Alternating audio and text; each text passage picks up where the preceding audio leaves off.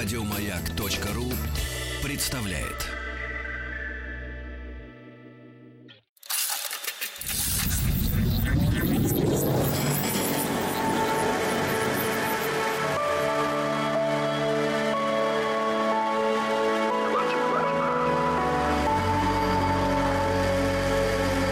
Стаховский лайф на маяке. Ну, приступим, пожалуй, помолясь. Надо же как-то начинать. Это «Объект-22», я Евгений Стаховский. Очередная серия, проект «Стаховский live». Добрый вечер. Посмотреть, что в мире происходит, что люди пишут, чем интересуются, что там э, происходит в социальных сетях, может быть, какие-то новости забавные периодически появляются, а они, естественно, появляются. И, в общем, не только, ну, что называется, забавные, но и такие интересные на мой взгляд, э, события. О некоторых из них, может быть, вы слышали, да и наверняка слышали. Я вот, например, э, если обращаться к новостям прошедшей недели, меня даже не то, что порадовало, а, должен признаться, взволновало и удивило, что я об этом не слышал вообще ни сном, ни духом никак. Может быть, люди, которые следят за спортивной жизнью человечества, конечно, об этом все знают, но у меня это как-то проходит мимо, и вот наконец-то я обратил на это внимание и тут же удивился очень сильно, узнав э, о том, что Международный олимпийский комитет предварительно одобрил включение соревнований по, внимание, брейкдансу, серфингу и скалолазанию, а еще скейтбордингу в программу летней Олимпиады 2024 года, которая пройдет в Париже. И президент организации Томас Бах заявил, что эти четыре вида спорта соответствуют программе развития олимпийского движения – они более гендерно сбалансированные, сказал он, более городские, позволяют, позволяют поддерживать связь с молодым поколением. Но э, решение, насколько я понимаю, не окончательное пока вот на сегодняшний день. Окончательное решение о включении новых видов спорта программу игр 2024 года Олимпийский комитет примет в декабре 2020 года.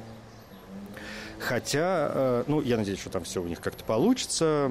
Тем более, что это, в общем, не первые шаги в этом направлении. Соревнования по брейкдансу, например, впервые прошли на летних юношеских Олимпийских играх в Буэнос-Айресе. И там, знаете вы или нет, но сейчас можно будет погордиться, россиянин Сергей э, Чернышов или Чернышев – Ой, простите, великодушно. Забыл, куда в фамилии ставится ударение. Чернышев.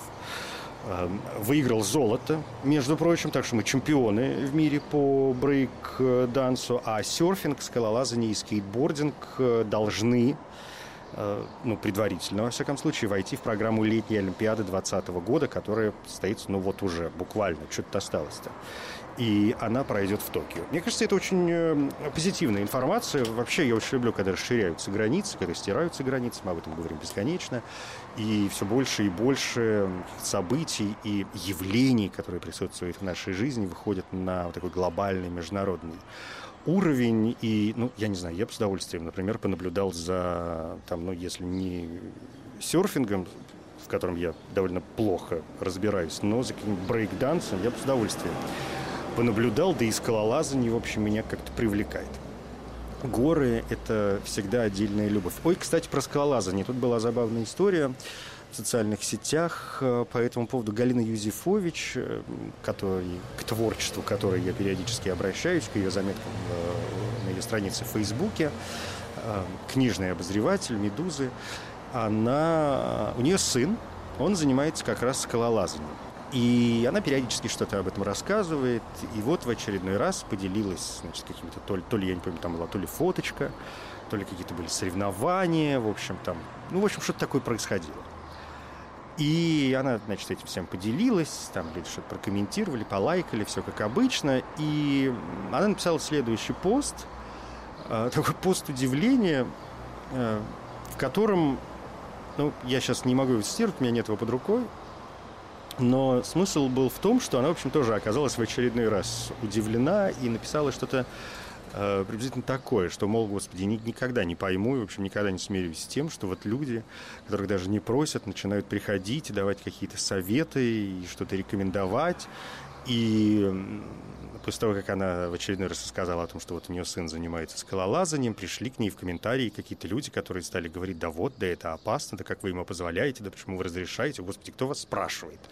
Ну, занимается ребенок спортом, ну в чем проблема? Какой спорт не безопасен? Ну, скажите, если тем более заниматься им серьезно, тем более, что ее сын, насколько я понимаю, и она мне как-то говорила об этом, в общем, тоже сказала об этом лично, что он занимается этим, в общем, на любительском уровне, и там лавры профессионального спортсмена его как не особо интересуют, поэтому бояться особенно нечего. Но вопрос, согласитесь, сразу возникает. Почему люди начинают давать советы, даже осуждать как-то, когда их об этом совершенно не спрашивают. Причем люди ведь совершенно незнакомые, да, которые просто, это же не ее там друзья, товарищи которые могут сказать что-то и при личной встрече, например, в личном разговоре. Нет, это, скорее всего, э, совершенно незнакомые люди, которые попросту подписаны на ее страницу. Ну, кто-то ради интересных заметок о жизни, кто-то ради книжек, э, обзоры на которые она периодически выкладывает. Ну, в общем, забавная какая-то история.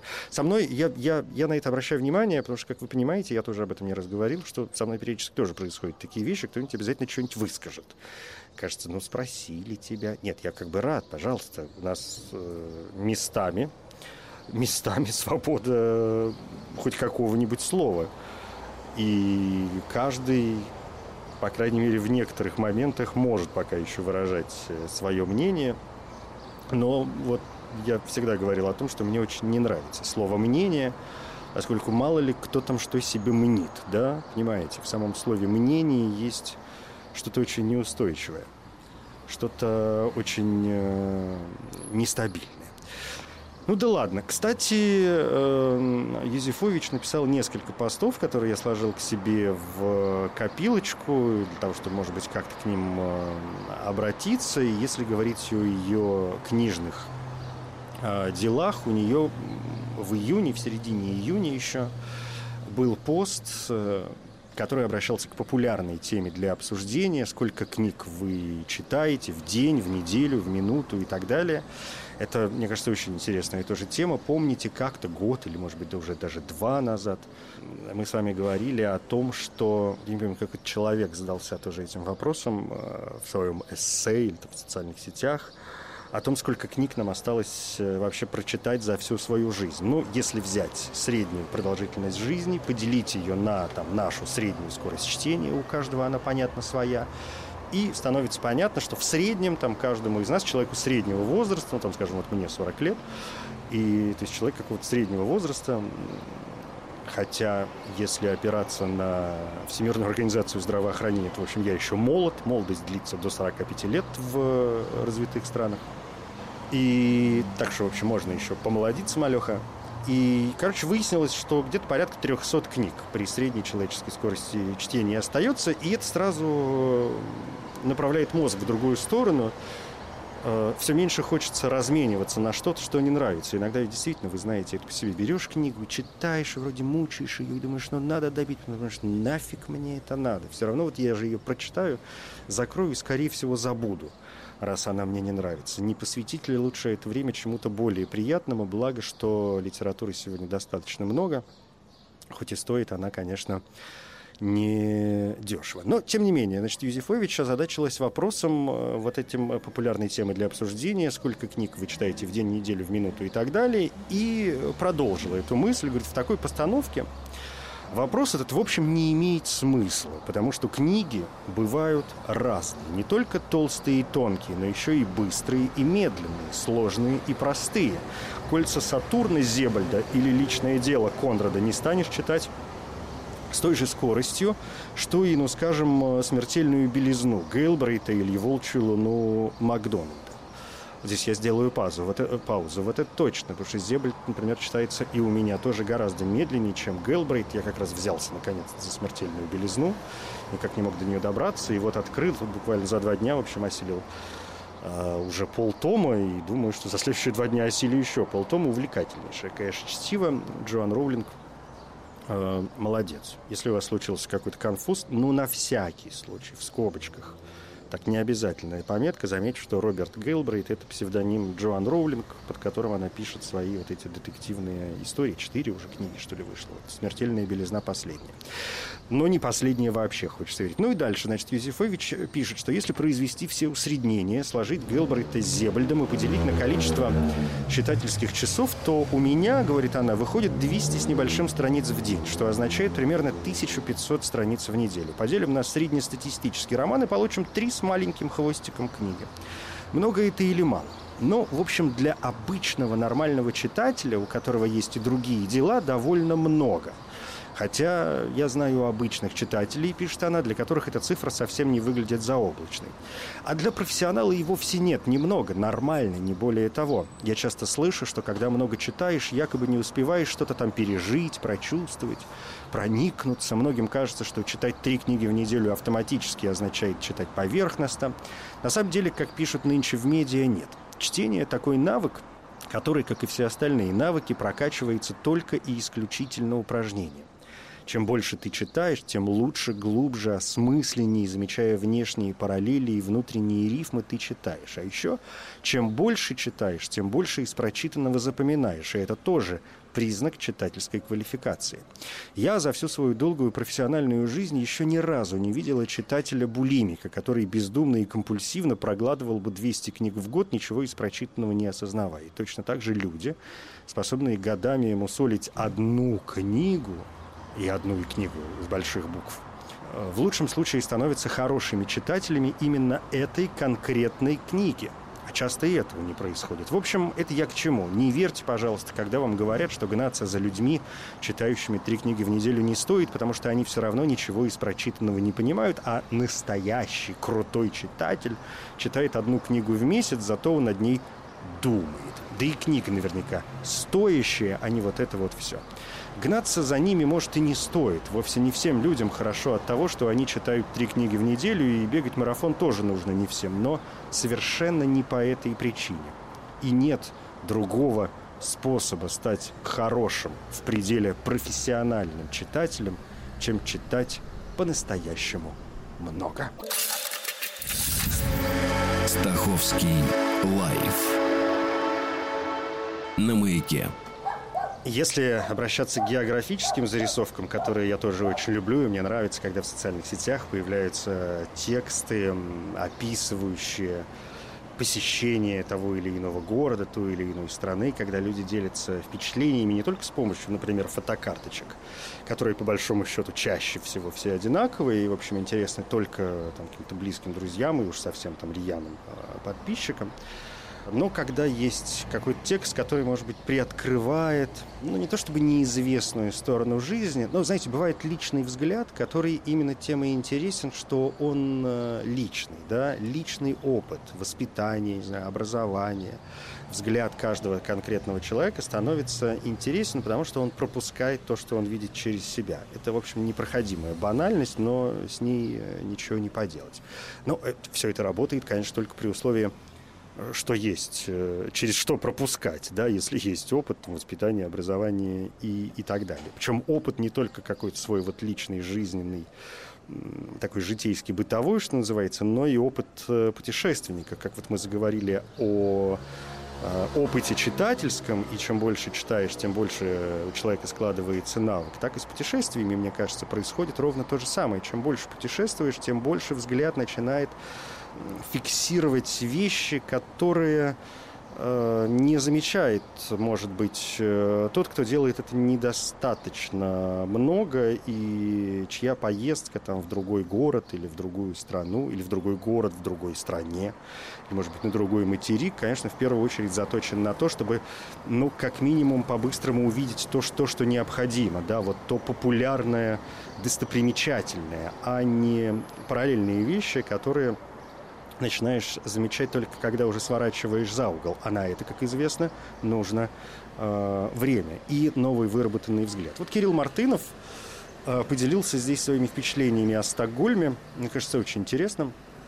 И если вы читали этот пост, прекрасно. Если нет, я традиционно, во-первых, хочу поделиться, во-вторых, хочу, чтобы он сохранился в архивах еще и вот в таком аудио-варианте. И потом эти тексты я складываю в одну какую-то папочку. Вот помру, найдут эту папочку, а там, ух, залежи будут всего, и по этим э, запискам в Фейсбуке это все потеряется. А так по этим запискам, видите, составить, может быть, какую-то картинку поколения или нашей жизни сегодня, там, в 18 19 может быть, 20 году. Бог его знает, э, насколько мы продлим, да, соответствующие контракты с Господом Богом. Так вот, Кирилл Мартынов, значит, поделился некоторыми впечатлениями о Стокгольме.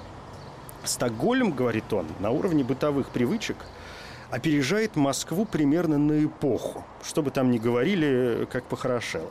Как и в Москве, тут все едят азиатскую еду, которая, впрочем, сильно отличается от российских версий. В частности, потому, что доступно много качественной рыбы, а еще потому, что труд здесь стоит дорого. А это значит, что готовят люди, которые приехали именно с этой целью – готовить свою еду.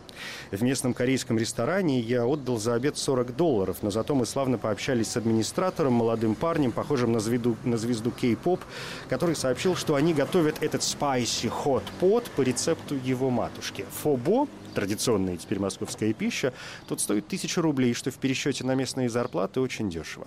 Из европейских кулинарных практик в таких условиях выживает только что-то действительно классное, вроде той же рыбы по европейским рецептам или выдающегося ржаного хлеба, который продается и подается везде. Можно отрезать себе ломоть и горевать по старой Европе. Что в Швеции проблемы с алкоголем, это общеизвестно. Но раньше, пишет Кирилл, я на это не обращал внимания, а теперь вижу, тут что-то вроде протестантского шариата, наследие великой культуры, умеренности и социал-демократии. Когда я после ужина взял на дежестив рюмку граппы, все очень сильно удивились, но вежливо промолчали. В магазинах продается легкое пиво крепостью 1-2%. Туристов из России поражает э, языковая ситуация, когда почти все говорят на трех-четырех языках. Шведский, английский, какой-нибудь родной, и еще для коллекции что-то из европейских, вроде немецкого. Покупал сейчас костюм у черного парня по имени Стив, который жаловался, что из славянских языков он немного знает сербский, который, увы, в его версии оставляет желать лучшего. Но в конце он все же извернулся и громко сказал «пока». А бытовые привычки такие. На ланч все заказывают одно блюдо, например, салат, и вам дают гигантскую миску зеленого салата с какими-то добавками. У нас же считается, что хороший обед – это суп, котлетка, компот. Лучше, чтобы все жирное и сладкое.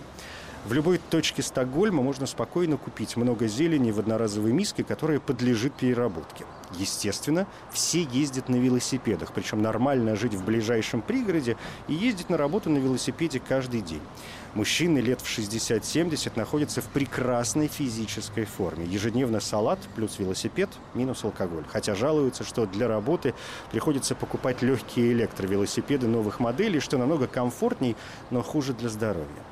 В этом году молодежь массово пересаживается на электросамокаты, на которых, опять же, в отличие от Москвы, можно добраться до любой точки в центральной части города, не сбивая людей на тротуарах.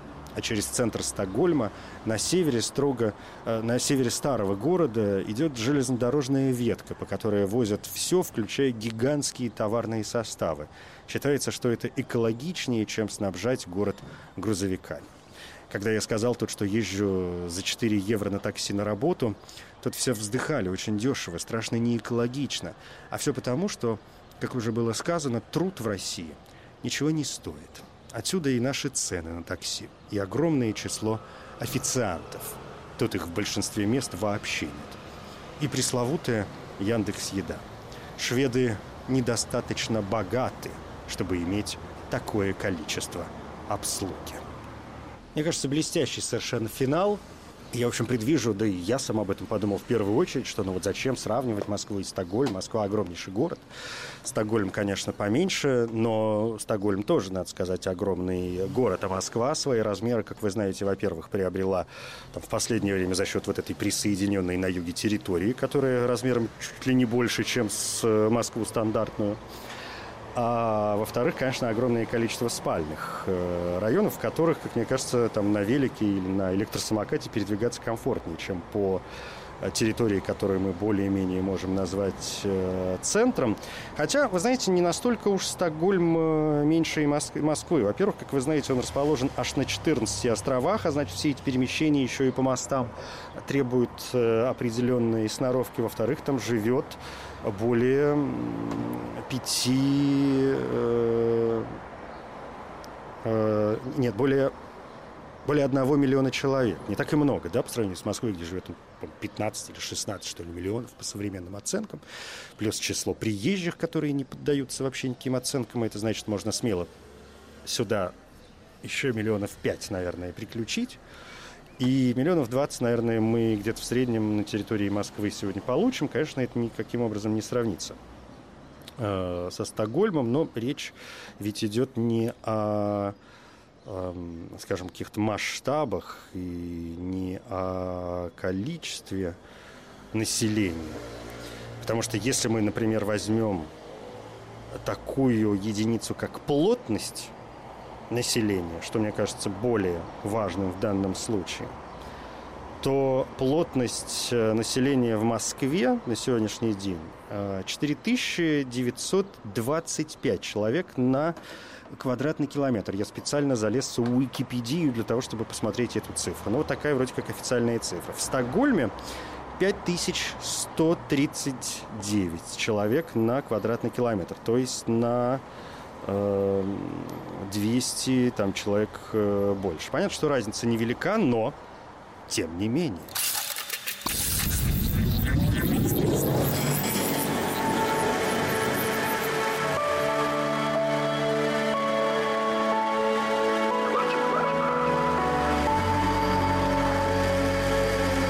Стаховский лайф на маяке. Это «Объект-22», я Евгений Стаховский. Сегодня к некоторым э, занимательным, на мой взгляд, как обычно, историям, в тайной надежде, что и вам они придутся по вкусу. Знаете, порылся в архивах и обнаружил э, зарисовку, которая хранится у меня аж с ноября 2018 года. Ну, то есть уже более полугода, и я все пытаюсь подобрать время, когда ею с вами поделиться, но никак вот что-то не складывается, и, может быть, сегодня тот самый случай, без всякого повода, разумеется, а просто потому, что, ну, как-то игривое настроение, развеселое. Международный Олимпийский комитет, вон в самом начале э, подсуропил, так, собственно говоря, и понеслось. Так вот, в архивах у меня завалялась сказочка под автором э, Алексея Болдырева. Он э, тоже как-то опубликовал ее у себя в Фейсбуке. Мне она дико совершенно понравилась, и я утащил ее себе. И думаю, надо как-то обязательно поделиться с людьми, потому что ну, невозможно же, чтобы такое счастье э, пропало. И дайте-ка вот сегодня, может быть, как-то подразвеселимся немножко. Единственное, что вынужден буду сделать, э, так это заменить некоторые слова, потому что там есть, ну, немного, но так, 3-4 момента, где присутствует обсценная лексика, с которой э, по сию пору в эфир выходить довольно трудно, чтобы не сказать невозможно, поэтому эти слова я по возможности постараюсь заменить, но так, чтобы общий смысл, конечно, не был э, потерян. Ну, погнали. Давно, когда не было УЗИ и ранней диагностики врожденных пороков, у одного царя родилась дочь. Да пес, что царь выпиливал наследника, а получилась девочка. Беда, что она уродилась страшна, что царацинский грех. Смугла, глазки на выкате, носик поросячьи рыльце, ушки пельмешки торчком. Мать при родах скончалась, а царь пригорюнился. Нелегкая судьба ждет дочурку, насмешки да издевки и никакого женского счастья. Но слезами горю, как известно. Царь призвал волшебницу, не добрую, не злую, умную. Но семь пядей в талии намекает царь на выдающиеся мыслительные способности дебилой ворожея. Что предложишь? Заговор на неземную красу, волшебные мази или тупо грим? Та развела руками. Чем поможешь, коли природа постаралась? Тогда колдуй, чтоб девчонка в 16 годов укололась веретеном, отрубилась, а прекрасный принц ее поцеловал и взял замуж. И оба с глаз моих, и баланса. Колдунья вздохнула. Даже если уколется сам принц, что толку? Ну, уколется, ну, женится под балдой, попустит его, а дальше опять Нужен тебе зять торчок и несчастная дочь. Как же быть? Как принято, отвечает, найми дочки француза, фрейлин, пажей да нянек, да только постраховитей, ей подстать, и пусть хвалят ее красоту. Голубка будет счастлива среди равных и не скумекает, что безобразно. А других людей ей, видать, и не придется. Знамо дело, девкино место светелка да прялка, до половой зрелости так протянешь. А потом а там медицина что-нибудь придумает. Силикон, полную перетяжку лица или чума грянет. И всех одной доской. Царь повеселел и пригласил волшебницу выпить, закусить и дать прогноз, когда уже даст дуба национальная валюта заморского тридевятого царства Лихаимского государства. Слухи верные давно ходят. Минули годы. Зеленый дуба не дал, даже наоборот. Не грянула чума, не случился медицинский прорыв в косметологии. Принцесса здорово расцвела и жаждала одарить красой прекраснейшего из достойных в день шестнадцатилетия явилась к отцу и топнула ножкой, той, что сгибалась. «Папа, — говорит, — долго мою девичью красу в заперти держать будете. Нонче средневековье, в тринадцать замуж выскакивают, уж три года на передержке. Истомилась я, лебедь белая, пава спелая, и хватается за угловатую впалую грудь. Ах, по что губите тело нежное, душу невинную? У меня обмороки, хрен ты старый». «Ладно», Вздохнул царь. Будет тебе жених, мужчина хоть куда. И ведь додумался дурень, отыскал по скудоумию первейшего красавца, обнищавшего барона. Тот слыхал, что принцесса м не слишком хороша собой, но за бабки был готов на все. Завил усы, надушился деколоном и явился во дворец на смотрины. Когда вуалька с невесты была откинута, Барон не упал в обморок, лишь прикрыл глаза и пошатнулся. Но устоял. Так серьезно были подорваны его финансы. Принцесса окинула жениха косыми выдрожками и застонала. «Папаша!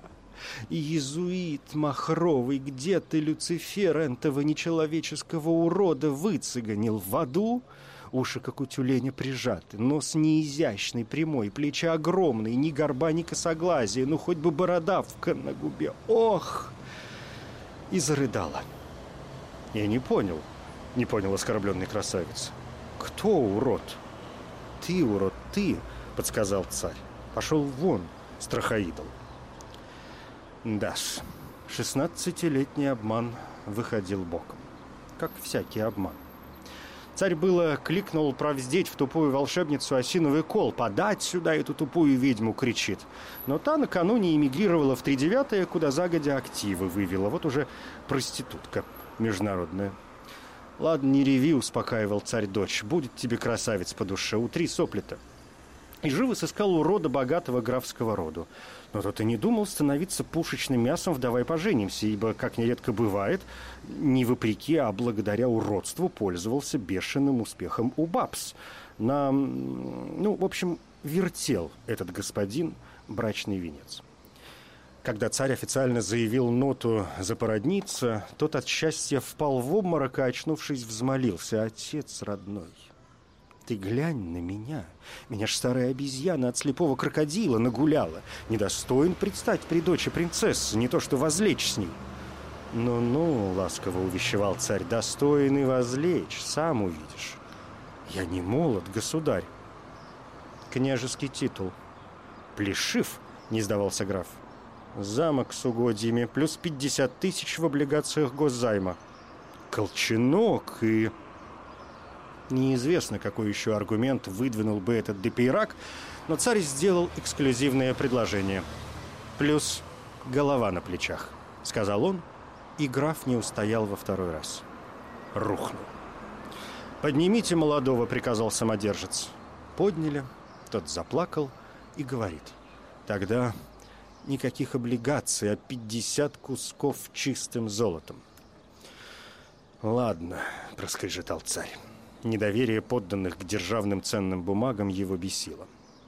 Однако он был счастлив, что устроил дочкину судьбу и погрузился в любимые занятия – сутяжничество с соседними монархиями и катание с гор на санках. И зажили они любо-дорого. Жили не тужили, мед пиво пили, по усам текло, да на третий день царь попал. Молодая вбежала, заламывая руки. «Ох, жизнь моя горемычная! Кого ты мне подсунул, аспид? Это ж извращенец, глянь!»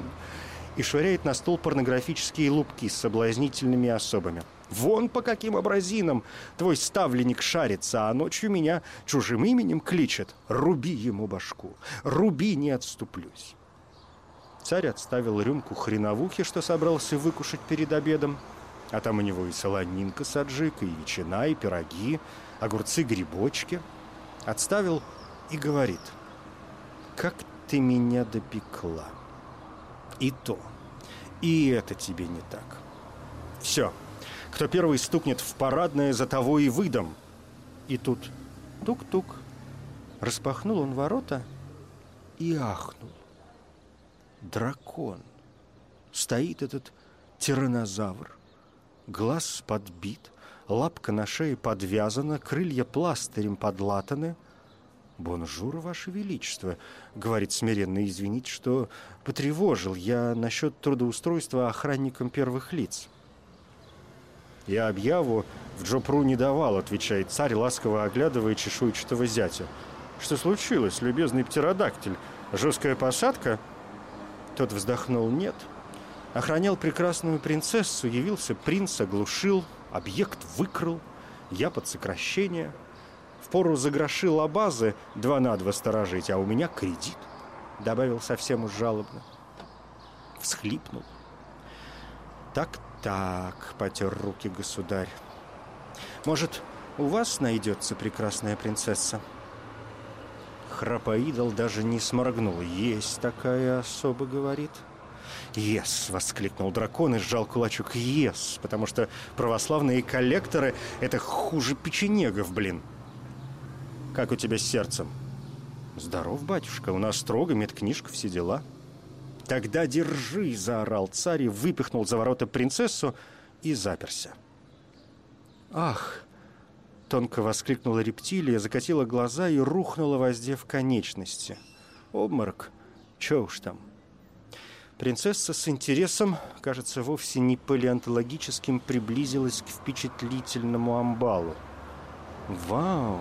– прошептала восхищенно. «Красавчик!» и погладила обморочного по ужасной морде. «А какие ручища!» – подергала за сухонькие недоразвитые лапки – а животик огладила по чешуйчатому брюху и спускается ниже. А что за ножки? Похлопала по огромной ляжке. А какой... Ах! Ахнула девица, взявшись за то, чем заканчивался дракон. Нет, не за хвост. Уф, уф. Обмахивалась она веером, вся пунцовая от неловкости, и заявила. Этот мне подходит. И давай тормошить избранника. Вставай, миленький, вставай, заюшка. Вот вы думаете, дракон вырубился от страха? Черта с два. Любовный шок. Вскоре у них завелись детишки, так что каждому найдется пара. А обманом счастья не добыть. Тут и сказки конец.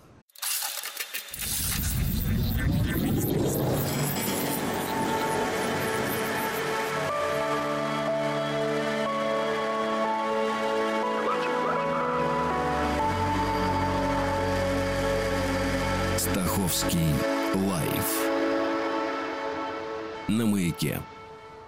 Тут бы под занавес, раз уж заговорили о драконах, э, вспомнить одну забавную заметку, которая как-то мне попалась, и там рассказывалось о том, прям были настоящие математические вычисления, о том, почему драконы в мире Игры престолов могут летать. Но правда же интересно, почему драконы в мире престолов могут летать, но она была достаточно объемная, и я ее как-нибудь, наверное, вспомню в следующий раз, хотя, может быть, до следующего раза вы и сами ее где-нибудь обнаружите и запросто все это прочитаете. Хотя зачем вам читать самим? Я потом вам все сам расскажу. Можно ведь э, особо не напрягаться. Зачем тратить время самому, если для этого есть я? А закончить сегодняшнюю серию проекта «Стаховский лайф» я бы хотел, знаете, очень короткими словами, практически афоризмами, практически афоризмом. Это буквально одна строка, а, очень коротко. И мне кажется, это будет такая очень хорошая точка, которая после выше рассказанной сказочки, в общем, тоже как-то пойдет в тему. Борис Харламенко, как написал, 25 июня в 15 часов 1 минуту. Уж не знаю, что с человеком произошло в 3 часа дня 25 э, июня, но он выдал э, на своей странице в Фейсбуке одну простую фразу. И раз уж мы говорим о социальных сетях периодически. Начинать, говорит Борис, утро с секса гораздо здоровее и правильнее, чем с ленты социальных сетей. Это «Объект-22». Я Евгений Стаховский. Спасибо.